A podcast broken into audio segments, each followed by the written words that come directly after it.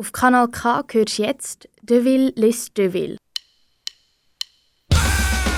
Und zwar liest heute der Dominik Deville aus seinem neuen Buch Pogo im Kindergarten aus dem Alltag eines furchtlosen Pädagogen vor. Jetzt folgt Episode 7 Bierstraf. Strafen im Kindergarten. Über das angemessene Bestrafen von Kindern sind schon unzählige Bücher geschrieben worden, zu Recht. Denn nichts ist schwieriger, als einem Kind eine Strafe aufzubrummen und nichts ist unbefriedigender.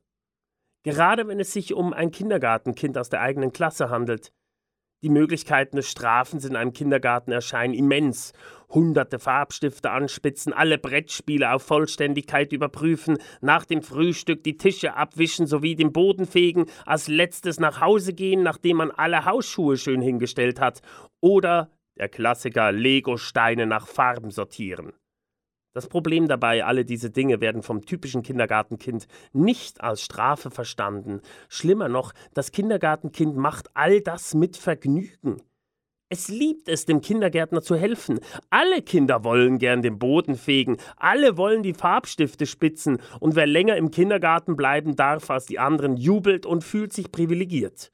Unter uns, mit solchen Sanktionen bestraft der Erzieher nicht die fehlbaren Kindern, sondern belohnt sich selbst. Endlich ein paar Minuten Ruhe. Muss denn Strafe im Kindergarten überhaupt sein? Was könnte man alles für großartige Dinge mit der Energie tun, die man als Erzieher fürs Ermahnen, Tadeln, Bitten, Betteln und Bestrafen im Kindergarten aufwendet? Was für eine Verschwendung! Dazu kommt das schlechte Gewissen, das einen plagt, nachdem man wieder eine Strafe aussprechen musste. Denn der verantwortungsvolle und selbstkritische Kindergärtner weiß natürlich, jedes Fehlverhalten seiner Schüler ist ein Beweis seiner eigenen Unfähigkeit.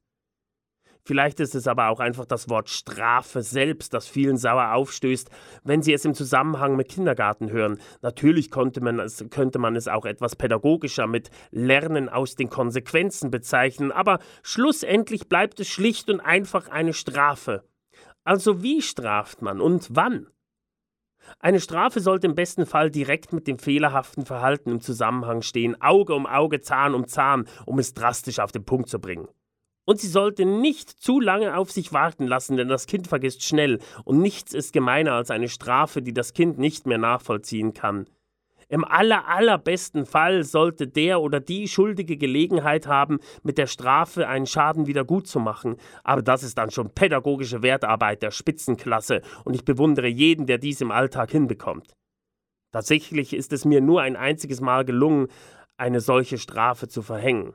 Und das war nicht im Kindergarten. Ein sogenannter Fan unserer Radau-Combo The Failed Teachers machte sich einen Spaß daraus, während der Songs immer wieder die Bühne zu erklimmen, nur um mir begeistert sein Bier ins Gesicht zu schütten. Darauf verschwand er wieder im Publikum, um ein paar Minuten später abermals mit einem vollen Becher auf die Bühne zu steigen und dessen Inhalt über mir und meinem Schlagzeug auszuleeren. So ging das gewiss drei, vier oder fünf Mal. Schließlich ging er dazu über, das Bier erst zu gurgeln, bevor er es mir ins Gesicht spuckte. Damit war eine Grenze bei mir überschritten und ich beschloss, ihn zu bestrafen. Natürlich pädagogisch wertvoll. Als er wieder die Bühne erklimmen wollte, unterbrach ich kurz den Song, ergriff die Basstrommel meines Schlagzeugs und schleuderte sie dem bierseligen Störenfried entgegen. Dieser stürzte darauf rückwärts von der Bühne, nicht ohne sich mit dem soeben geholten Bier von oben bis unten einzusauen. Ich ergriff darauf das Mikrofon und forderte die Umstehenden auf, nun ihrerseits ihre Bierbecher über ihm zu entleeren. Der Übeltäter würde jedem ein neues Getränk bezahlen, Geld habe er ja anscheinend genug dabei. Ansonsten würden wir das Konzert sofort beenden. Diese Drohung genügte. Der am Boden liegende Delinquent nickte allen zu und erklärte jedem ein Bier auszugeben. Wieder einmal hatte die Pädagogik obsiegt. Das wär's mit dem Dominik Deville und seinem neuen Buch Pogo im Kindergarten aus dem Alltag eines furchtlosen Pädagogen. Das Buch ist im Kiwi Verlag herausgekommen und im Buchhandel erhältlich. Alle Episoden findest du online als Podcasts auf kanalk.ch. Dominik de Will, ein Name, den ihr kennt, auf meinem Kanal, wo keine Sau interessiert. Kanal K.